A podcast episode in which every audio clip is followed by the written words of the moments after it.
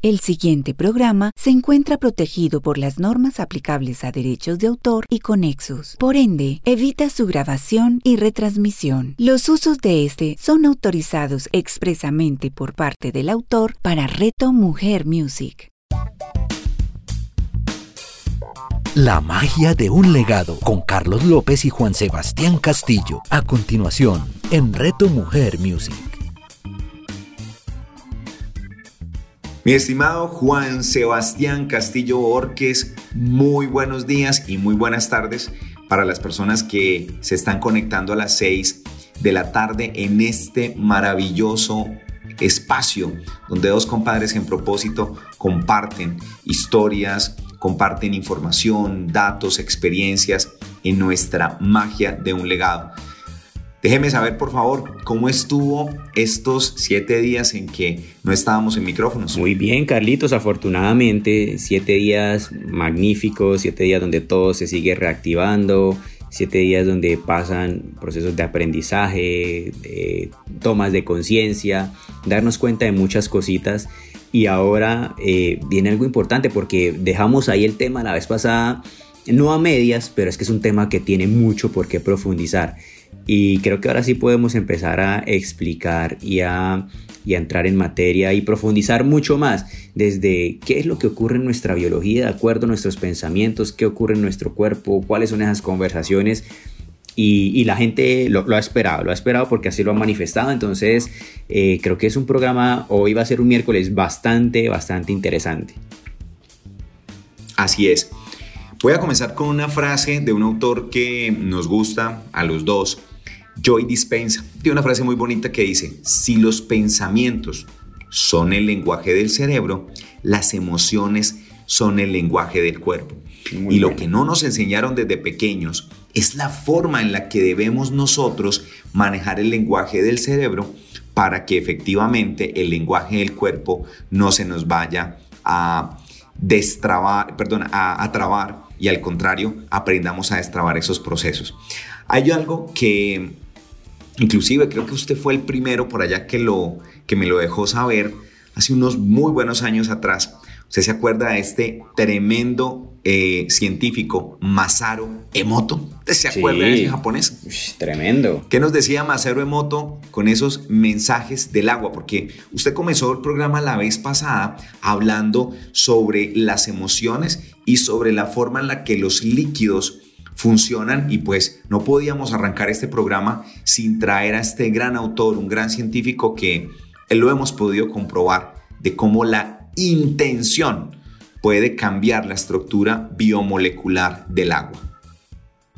Ahí nos explica algo súper importante y es, él toma, bueno, para explicarles de forma muy rápida a las personas que nos están escuchando y, y no lo tienen así presente, él toma agua destilada y lo que hace es que bajo un microscopio la cristaliza y mira qué forma tiene su molécula.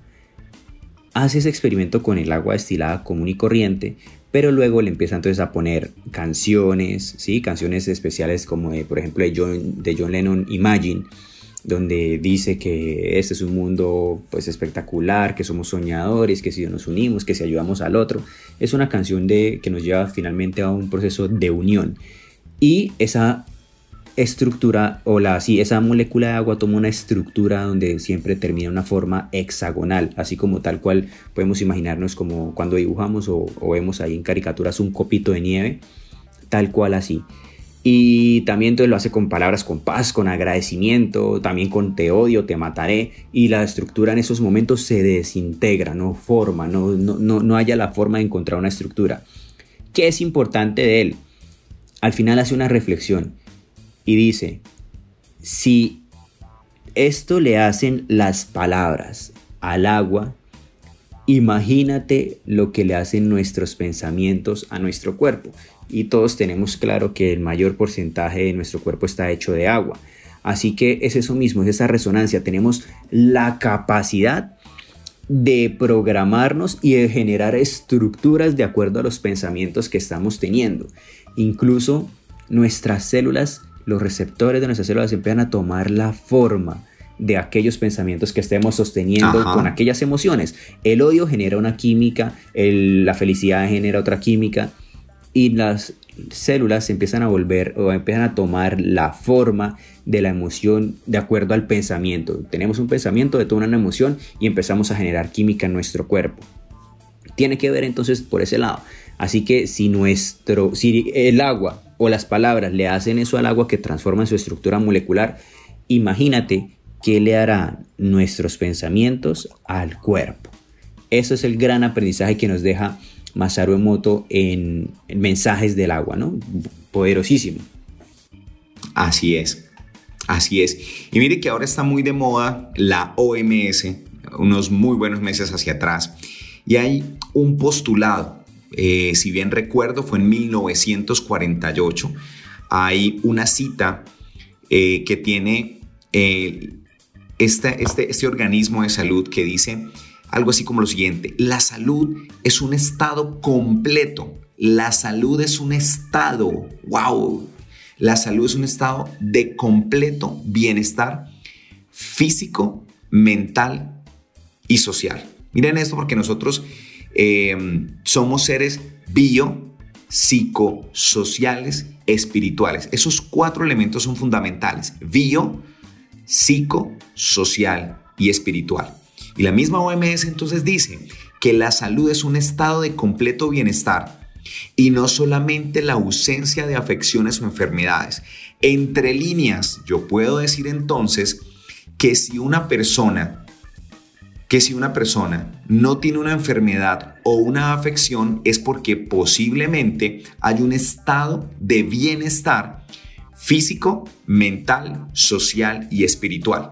Si me voy hacia el otro lado, mi querido Juan Sebastián, entonces, si hay una enfermedad, debería preguntarme, ¿qué es eso que desde la bio, psico, social o espiritual situación estoy viviendo que se me está manifestando en una enfermedad? Y, hay un postulado muy bonito que en su momento se lo enseñaba a los alumnos eh, en uno de los módulos que dictaba en, el programa de las cinco inteligencias para la felicidad, donde les decía que la enfermedad es la falta de mi paz interior.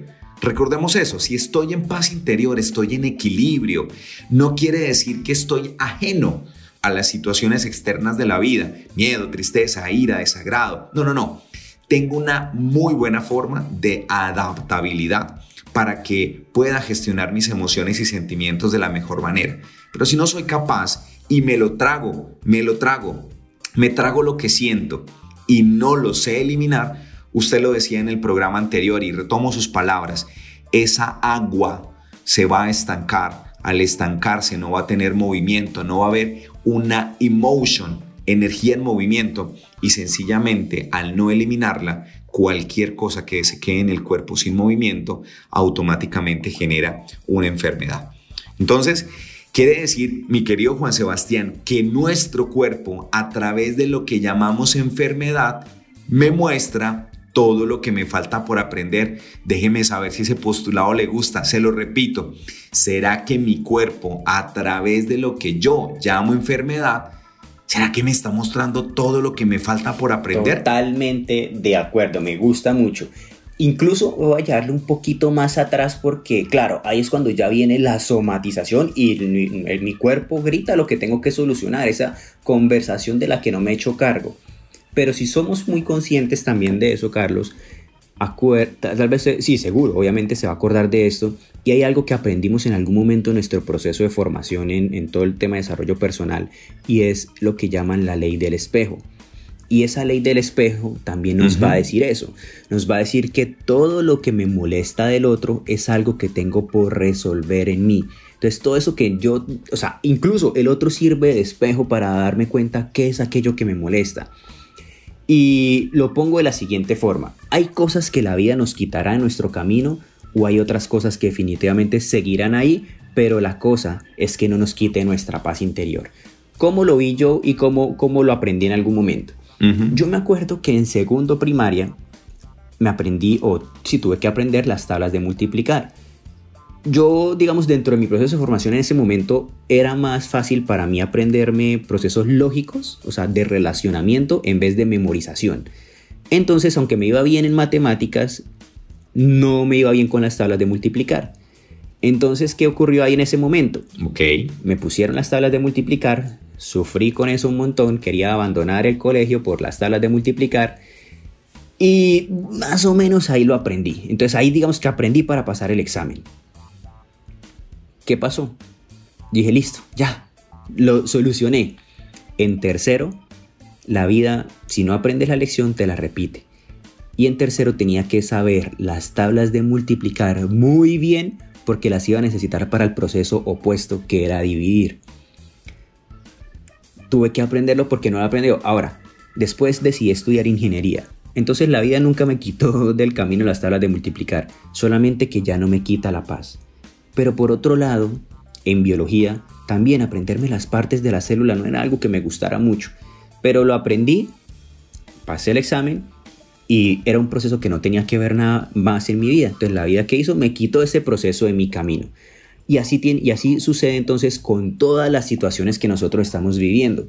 Cuando a mí me molesta algo del otro, es algo que tengo por solucionar en mí. Y hay tres niveles donde se presenta esa ley del espejo.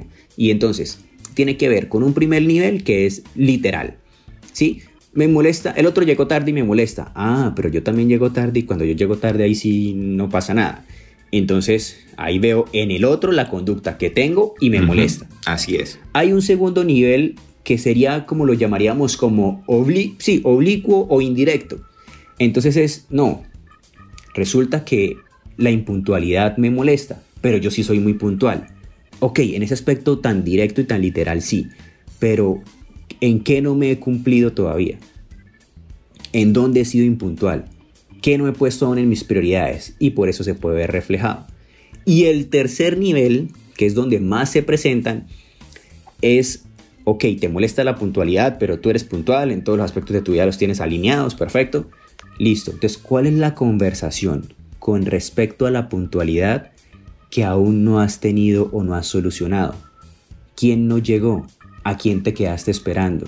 Y esa es la información que es una, un nivel oculto, muy oculto, muy profundo, donde normalmente no es tan fácil de ver.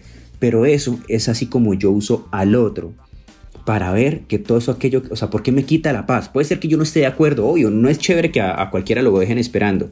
El tema es, tengo la capacidad de reencuadrar. Cuando a mí alguien me dice, veámonos a tal hora, a las 3, y de pronto son las 4, pues yo uso el tiempo simplemente listo, perfecto, me queda tiempo para hacer esto, o descanso, o avanzo en este proyecto, o me dedico a esto otro, y lo reencuadro. Ahora, la persona no creo que alguien lo haga con la intención, a no ser que sea repetitivo.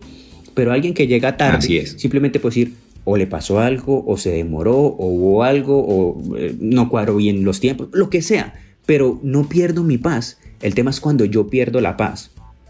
De la misma forma, esto en el tema general, en el entorno tradicional, pero de la misma forma ocurre como usted lo acaba de decir y es en nuestro cuerpo.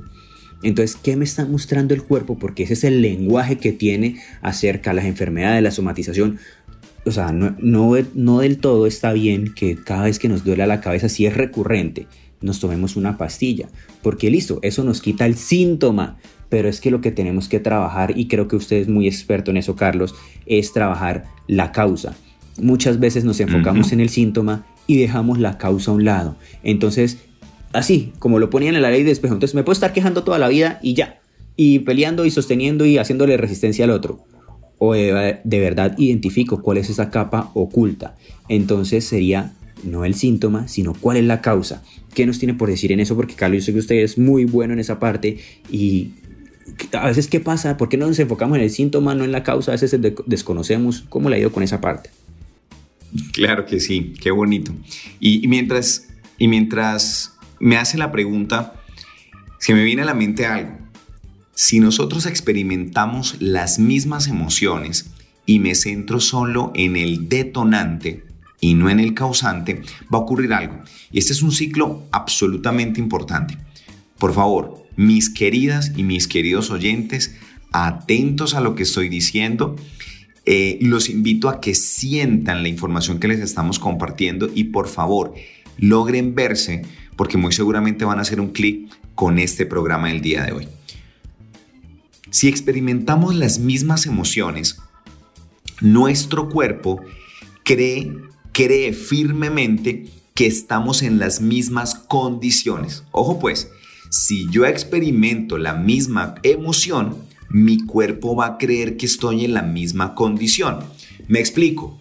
Yo puedo estar diciendo que a mí se me dificulta hablar en público, ¿sí? Y entro en una emoción de miedo y de tristeza. Y muy seguramente, así yo no esté en una condición que me exponga a hablar en público, el solo pensarlo, mi cuerpo va a creer que estoy en la condición porque estoy experimentando la misma emoción. Entonces, lo que puede estar ocurriendo es que estoy tomando las mismas decisiones porque creé un hábito. Por eso usted y yo hacemos los programas de acompañamiento de transformación personal, no de cambio personal. Lo he dicho muchas veces y nosotros, Juan Sebastián y Carlos, no nos enfocamos o por favor no nos busquen si usted quiere cambiar, porque eso no va a ocurrir. Pero si usted lo que quiere tener es una transformación, por favor, coja su celular, denos una llamada, busque en redes alguno de nuestros Instagram, de nuestros Facebook o de nuestras páginas de internet. La mía ya está casi por salir y usted entonces, al tener un proceso de transformación en sus hábitos de pensamiento, muy seguramente va a comenzar a tener una transformación en su, en su, en su química y eso va a generar un cambio. Creo que me estoy haciendo entender. Así es. Los cambios son el resultado de la transformación. Entonces, si, vuelvo y repito, si estoy experimentando la misma emoción y mi cuerpo cree cree firmemente que estoy en la misma condición, es porque he venido tomando las mismas decisiones por un hábito creado. Y al crear esas emociones una y otra vez, una y otra vez, estoy programando, creo que usted lo dijo en esta y en el anterior programa, estoy programando a mis células para que se encuentren absolutamente dispuestas a permearse del mismo entorno químico de malestar. Por eso es que hay gente que les cuesta generar una forma diferente de obtener resultados, porque están queriendo hacer cosas, ¿sí? O sea, están queriendo tener un cambio cuando no han experimentado una transformación. Frote las manos, querido Juan Sebastián. Hoy le estamos botando una bomba a la gente. Si usted está experimentando un cambio, pero no está viviendo una transformación, no va a ser sostenible y perdurable en el tiempo, porque la química, los componentes químicos van a seguir enviando la misma información y esto va a terminar teniendo un ciclo, un ciclo repetitivo en el cual no hay salida. Entonces, ahí es donde le decimos a la gente, ten cuidado, ten cuidado con tomarte una pastilla para el dolor de cabeza cuando no te has preguntado qué es lo que te lo está provocando. Sencillamente estás desactivando de manera temporal los resultados en que los inclusive el cuerpo te está diciendo que le pares bolas. Así que, mire, hay, una, hay, hay algo muy bonito y es que el entorno externo, Sebastián, el entorno externo, todo lo que hay fuera de mis palmas de las manos, de mi piel, estoy viviendo una o estoy experimentando una situación y tal vez la estoy viviendo desde la ignorancia esperando un cambio. Todos me escucharon, todos lo sintieron, todos lo vieron, ¿cierto? Estoy viviendo una experiencia externa en mi entorno y la estoy viviendo desde la ignorancia esperando un cambio. Tal vez lo que la vida está diciendo, esa situación no va a cambiar y necesito que ahora pases de la ignorancia a la sabiduría, tomes conciencia, hagas un reencuadre, un reenfoque, cambia, cambia cambia el resultado, sí o sí, si hay un proceso de transformación interno que se note en la parte externa. Ahí es donde es importante, Juan Sebastián, algo que usted y yo acompañamos a las personas, a cerrar ciclos que llevan semanas, meses o años. Y cuando hacemos una, un reencuadre de la interpretación, generamos entonces un cambio, ahí sí, un cambio, pasando del malestar, estar mal, al bienestar. Quiero preguntarle entonces, mi querido Juan Sebastián, ¿tiene en mente una situación con un coachee, con un mentoreado o con una persona, usted siendo terapeuta, en el cual usted haya visto cómo se logró pasar del punto A al punto B, habiendo utilizado en el punto B el cierre del ciclo, transformación de la persona, cambio de la mentalidad para que haya bienestar? Sí, lo tengo, lo tengo. Incluso es hablar desde lo que habíamos mencionado hace un momento y es esa, ese, ese sentido, cuál es el sentido que tiene, o cuál es el propósito, cuál es el significado, o cuál es el, el para qué o el por qué de lo que está sucediendo.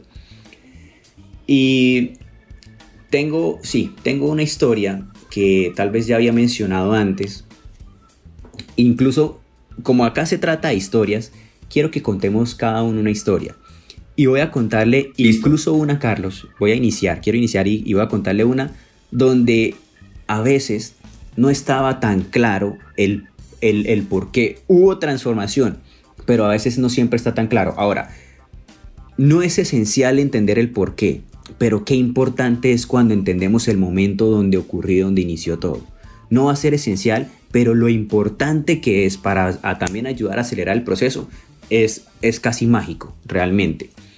Y, nuevamente quiero hablar porque eso fue un campo donde pues particularmente hoy estoy cumpliendo ya 21 días de, cirugía, eh, en el cual hace ya un año, un año ya tuve eh, el proceso, un accidente donde en la cara tuve seis fracturas múltiples y ahí en ese momento necesité de 8 platinas y 32 tornillos. Digo que llevo 21 días porque en este momento, eh, por un tema de, protocolos, tuvieron que retirar 4 platinas y 16 de esos tornillos. Recuerdo en el momento que pasó, en el momento que pasó, eh, muchas personas me empezaban a decir, bueno, ¿y sabe por qué ocurrió esto? ¿Qué situación lo llevó? No sé, hay personas que dicen que el tema de las fracturas tiene necesariamente también una, o sea, que se crea el entorno y tiene una correspondencia. Hay otros que dicen, no, el de enfermedad sí se somatiza, pero la fractura es como un evento fortuito. Cada uno lo puede ver como, como, como lo interprete. Yo en ese momento busqué una forma que me sirviera. Por eso les decía mucho, enfoquémonos en lo que queremos que ocurra y no en lo que no queremos que ocurra. Así que en ese momento busqué una interpretación que a mí me sirviera, ¿sí? Que a mí me sirviera. En el momento que ocurre el accidente, hay un buen flujo de sangre y lo que vi fue, es estoy renovando mi sangre. ¿sí? Hay unas memorias y en eso me ayudó una persona muy especial y me decía, hay unas memorias de las que debes soltar ya. Entonces usé el evento tan gráfico, tan tangible, tan experiencial, donde esa fue la programación que usé, la sangre que perdí, era sangre que ya no requería, porque no tenía la programación de la persona en la que me quiero convertir. Así que no sé si eso tenía un porqué, pero yo sí le di un para qué, le di un sentido y un significado. Así que la nueva sangre que me iba a llegar, la que se iba a renovar, iba a ser con mis nuevos pensamientos, con mi nueva forma de, con mi orientación, con lo que yo quería, hacia donde quería, el propósito que le estaba dando a mi vida en ese momento, de acuerdo a mis pensamientos y, y hacia donde quería llegar. Entonces ese fue el mecanismo que utilicé.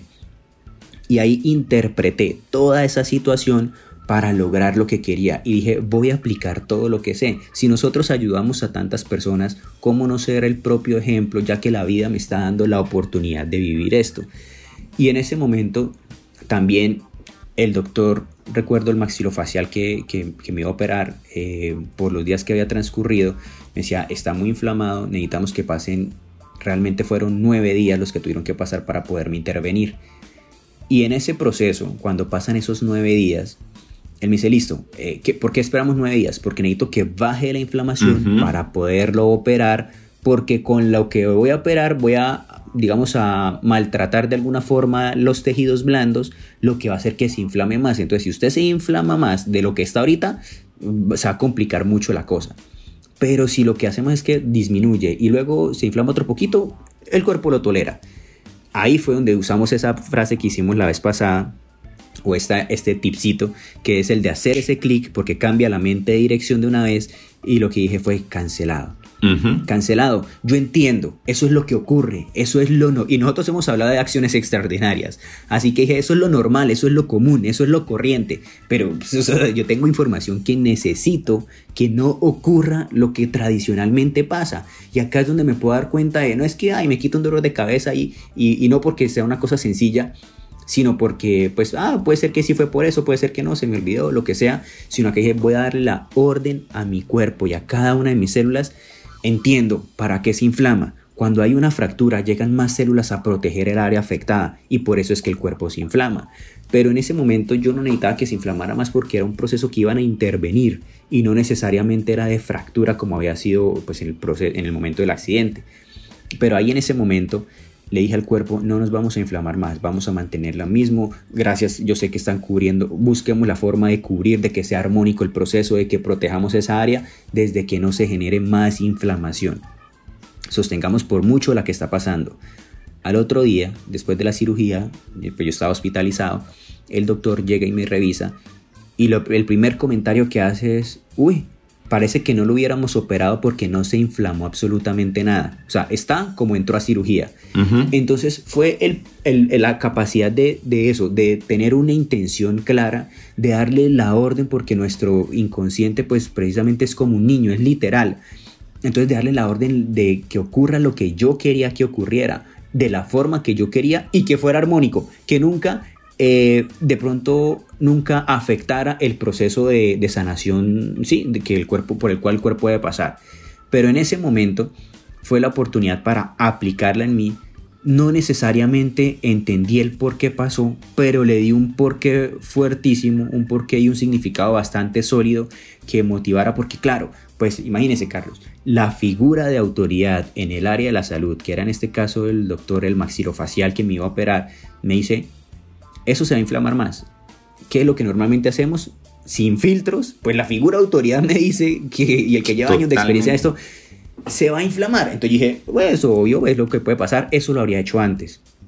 Ahorita dije, no, sé que él me habla desde la experiencia, pero yo vengo a que pasen cosas únicas, cosas extraordinarias. Creo que usted también tuvo una experiencia donde alguna vez le dijeron, tiene el síndrome SDS. Sí, señor. Y, y, sería chévere que explicara esa parte porque qué es el síndrome SDS y es precisamente eso, desde nuestra somatización. Esa fue mi historia y Carlitos, por favor, aquí amplíenos la, la, la, experiencia con su historia. Voy a ver si alcanzo a contar la historia que tenía, eh, pero agregó tantos nutrientes y tantos insumos que mis queridos oyentes me voy a dar el permiso y Juan Sebastián de coger ese, esa situación que vivimos juntos ese domingo, ya, ya por esta época, ¿no? Por esta época vivimos una situación en la ciudad de, en el municipio de Río Negro, Antioquia, estábamos en un entrenamiento. Voy a tomar algunas cosas eh, que aquí tomé nota y les voy a tomar para que las hilemos un poco más delgado. Juan Sebastián dice hace unos minutos atrás, me hicieron unas preguntas del para qué o el qué. Sin embargo, Juan Sebastián se hizo una pregunta a él mismo, en el que no fue oídos sordos, sino que más bien trató de hacerse la pregunta a la respuesta que él estaba buscando y no solamente se hizo la pregunta a lo que los otros lo estaban invitando a que buscara. Y con eso se me viene una frase a la cabeza que dice, un hombre sabio puede aprender más de una pregunta tonta que lo que puede aprender un tonto de una respuesta sabia.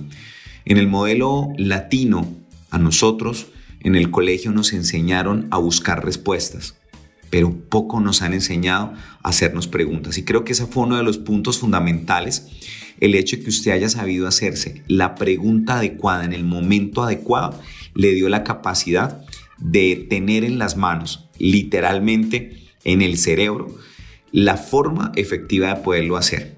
Número dos, mi segundo postulado. Ahí suena la campanita. Mi segundo postulado es de, de un autor, Robert Piele, y tiene una frase que dice más o menos lo siguiente, la mejor y más eficiente farmacia está dentro de, nuestro propio, dentro de nuestro propio sistema, dentro de nuestro propio cuerpo. Y recuerdo mucho que en la ambulancia, cuando íbamos del incidente hacia la clínica, yo recuerdo que le decía a Sebastián, Sebastián, hable con su cuerpo, negocie, porque los dos teníamos información de programación neurolingüística, y ponga su inconsciente a que busque toda la información necesaria y que con prueba y error, ¿se acuerdan esos, esos patrones? Y que a través de prueba y error buscara la forma rápidamente de mantener las cosas lo más cercano posible al menor daño que se pudiera dar. Porque de todos modos no podíamos entorpecer el proceso.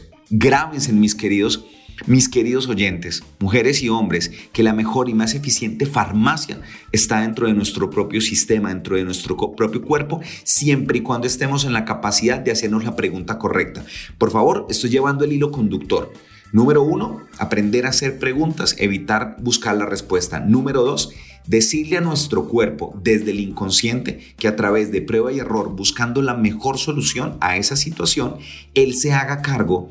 Em, y yo le doy la instrucción, le, le, solicito al inconsciente que hagamos un gran equipo para que sorteemos esta, esta situación por la que estamos pasando. Y entonces viene mi tercer postulado, mi tercer postulado. Para cambiar el estado del ser, que era lo que yo estaba viendo en la ambulancia y luego cuando estábamos ahí en urgencias, para que Juan Sebastián cambiara el estado del ser, debía primero transformar su forma de pensar y sentir.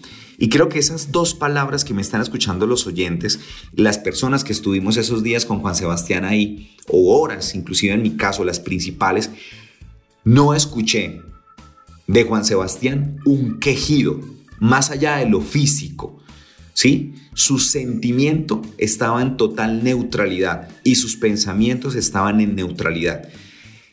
Su conversación no era ¿por qué a mí? Su conversación no era ¿por qué me pasas tú a mí? Su conversación no era es imposible que esto me esté pasando a mí. Su conversación era una conversación interna, una conversación más bien de reflexión y su sentimiento, su sentir estaba en equilibrio y más bien sus reacciones eran desde la fisiología, obviamente por el tema del umbral del dolor.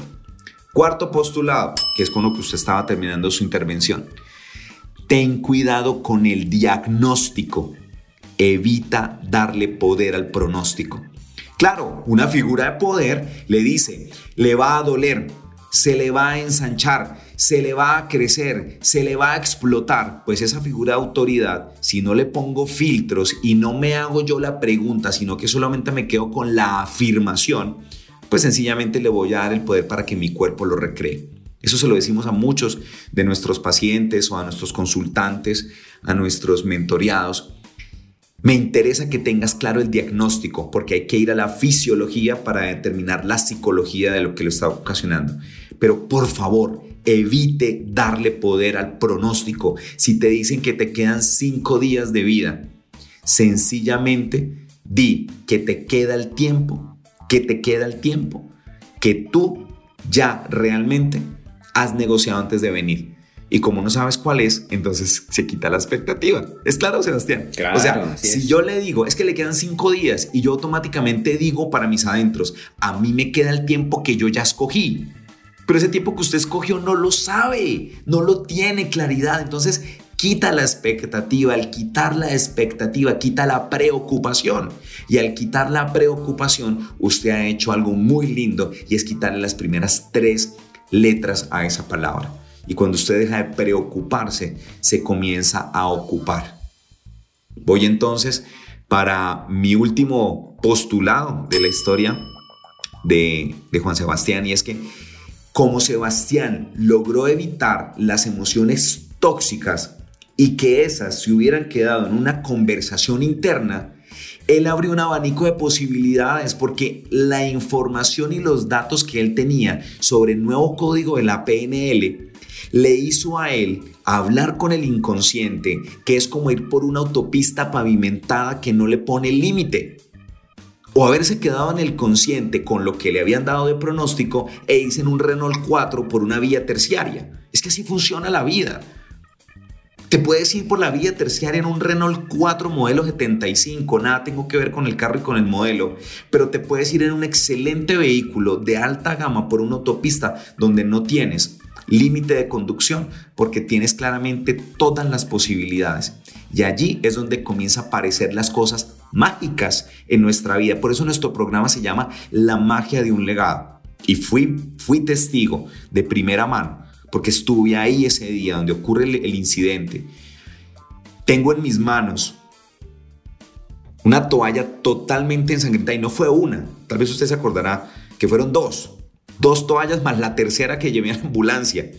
Que yo decía, este man se va a desgonzar porque ha perdido demasiada sangre. Estuvimos en un trancón.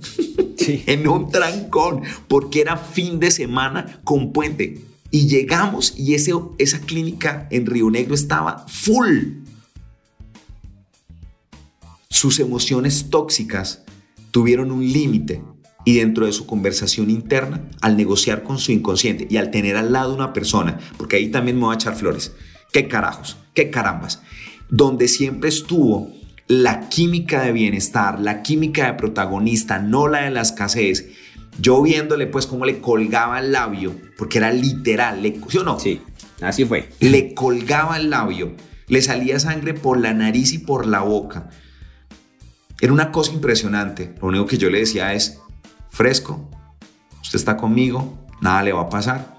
De esta salimos juntos. Construyendo juntos logramos más. Y allí, al abrir un abanico de posibilidades, comenzamos a experimentar lo que se llama magia y que los médicos a veces pudieran llamar, como le dijo el médico, un milagro. Así que quiero preguntarle si logré hacer un buen resumen, no un parafraseo, pero sí un buen resumen ahora desde la, no desde la, desde la historia, sino desde el poderle colocar un poco de sentido y propósito a la historia. Déjeme saber, mi querido Juan Sebastián, si logré hacer un buen resumen ejecutivo. Muy buen resumen, Carlitos, claro que sí. Y así fue. Así fue, esa fue la experiencia. Usted decía algo también. Eh, el entorno, el papel que juega el entorno, porque digamos que lo que llaman la mente campo, ¿sí? Eh, el que la gente me viera a mí tranquilo, también entonces apoyaba que el entorno estuviera de alguna forma tranquilo, eh, porque he visto casos donde la gente se desespera y, me, tal vez me pasó alguna vez que, eh, tuve un dolor en el cuello, me llevaron a la clínica, me aplicaron un medicamento, estaba recién levantado en ayunas, entonces me, es fuerte y me hace desmayar. Y en ese momento mi mamá se, se angustia, tal vez yo tenía, no sé, 12 años, 13 años, no más de eso. Y la, la, intranquilidad que me dio, o sea, me desmayé intranquilo. Porque mi mamá, no, que se me está desmayando. Y pues, digamos que obviamente eh, el estado que la, la, la invadió en ese momento fue la preocupación y yo trataba de con las últimas fuerzas antes de desmayarme decirle como tranquila, o sea, no, sí, va a estar bien. Pero, eh, o sea, sí, no, no, me dejó como recuperarme tan rápido como en, digamos que en ese momento. Eh, y he visto otras situaciones tal vez un poquito más gráficas que esa, donde la importancia que tiene el ambiente y el entorno.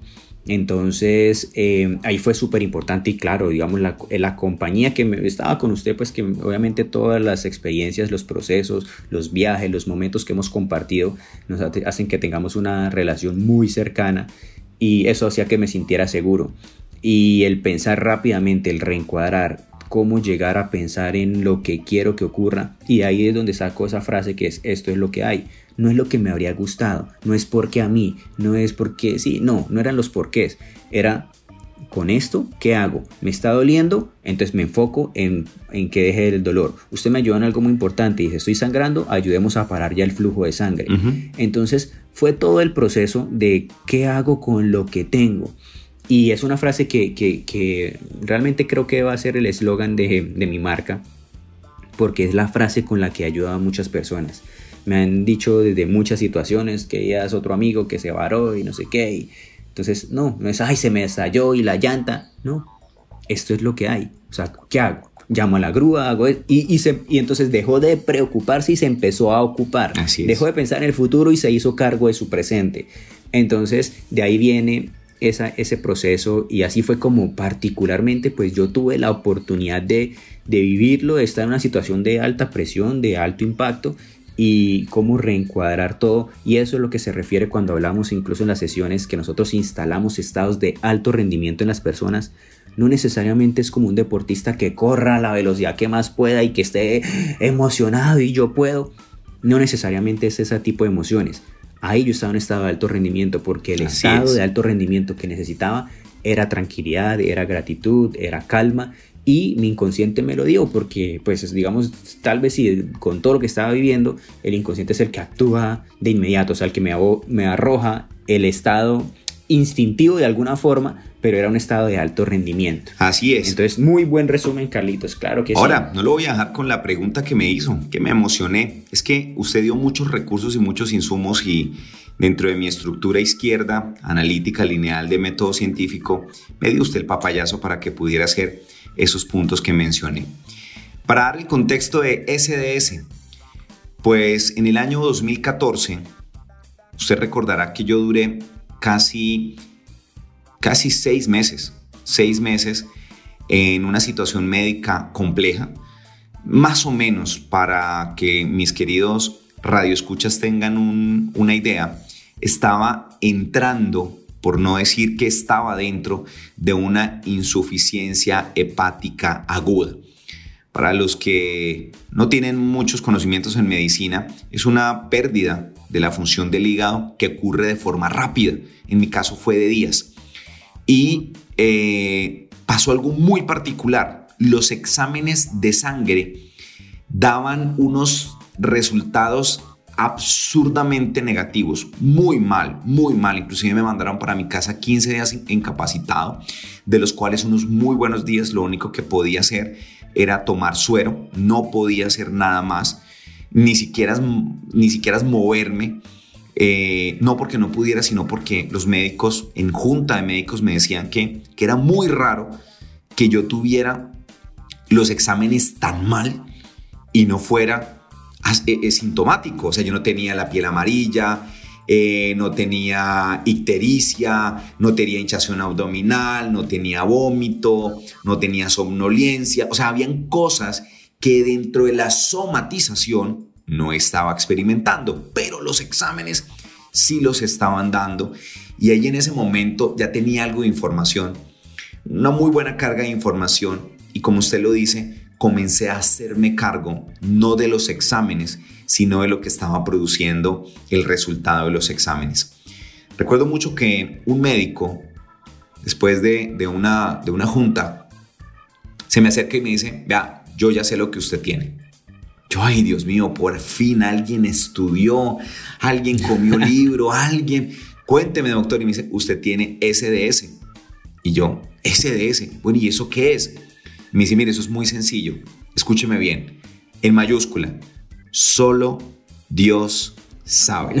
Así. Yo le dije, no puede ese ser. Es el SDS. ¿Cómo así? SDS. Cuando usted esté enfermo, como dice Juan, esto es lo que hay, esto es lo que hay. Y coloques esta frase, SDS, solo Dios sabe. Entonces, como solo Dios sabe lo que tiene, usted lo que sí puede hacerse cargo es de lo que está experimentando.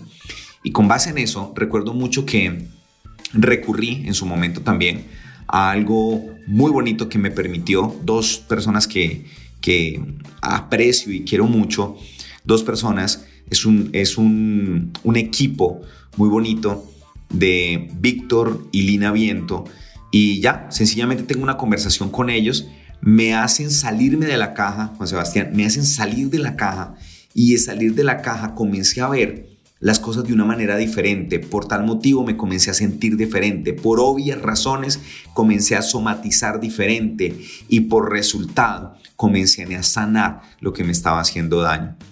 Así que todo lo que la medicina me estaba diciendo era cierto, pero no era ocasionado por un factor externo solamente, sino por una ignorante forma de gerenciar una emoción, que en ese caso era con mi padre, era una emoción con mi padre muy mal administrada, que comienza a detonarse después, porque se salió un poco de control en esa palabra, en esa frase, perdón, que suena un poco fuerte, insuficiencia hepática aguda. Y bueno, finalmente eso fue una. Es que historias tenemos muchas. hay bastantes, Sebastián. hay muchas. Así que por ahora vamos a cerrar el programa de hoy sin antes comprometernos que para el, el siguiente programa lo vamos a dedicar. ¿Usted qué opina? Dediquémoslo de lleno a experiencias ya no personales. Vamos a irnos a las experiencias de terceras personas.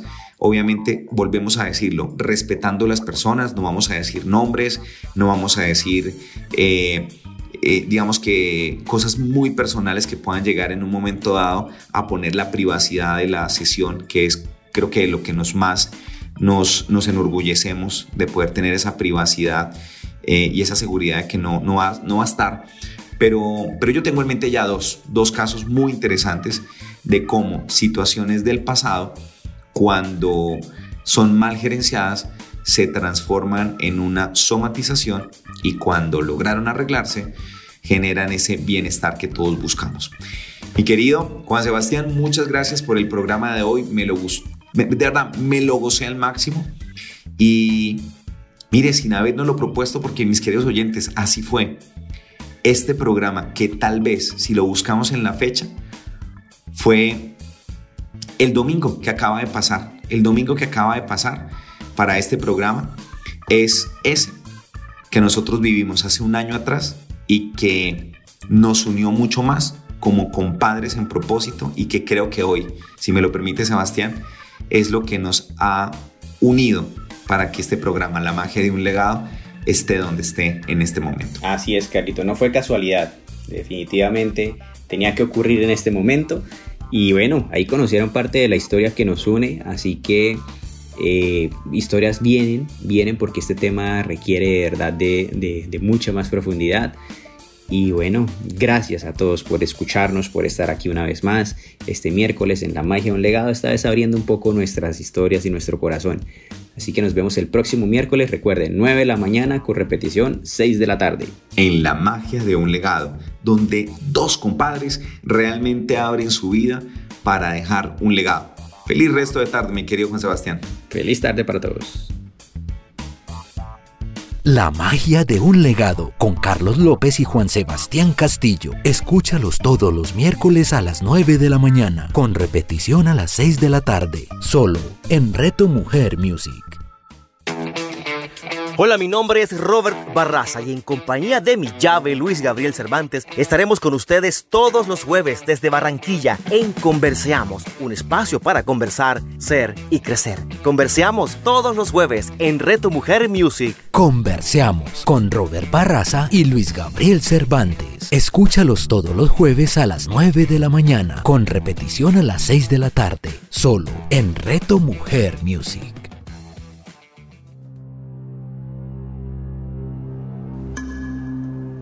Hola, mi nombre es Jacqueline Zanabra Escobar. Te invito para que me acompañes y viajemos juntos por un mundo maravilloso y sublime, un mundo completamente revelador que es el mundo de los símbolos, de ese lenguaje y significado que cada uno de ellos tiene, y en especial para que conozcamos juntos esa misteriosa virtud y esa conexión ancestral que los símbolos tienen con lo que somos nosotros, con nuestra mente, nuestro cuerpo, nuestra alma y nuestro espíritu. Jacqueline Sanabria. Escúchala todos los jueves a las 11 de la mañana, con repetición a las 8 de la noche, solo en Reto Mujer Music.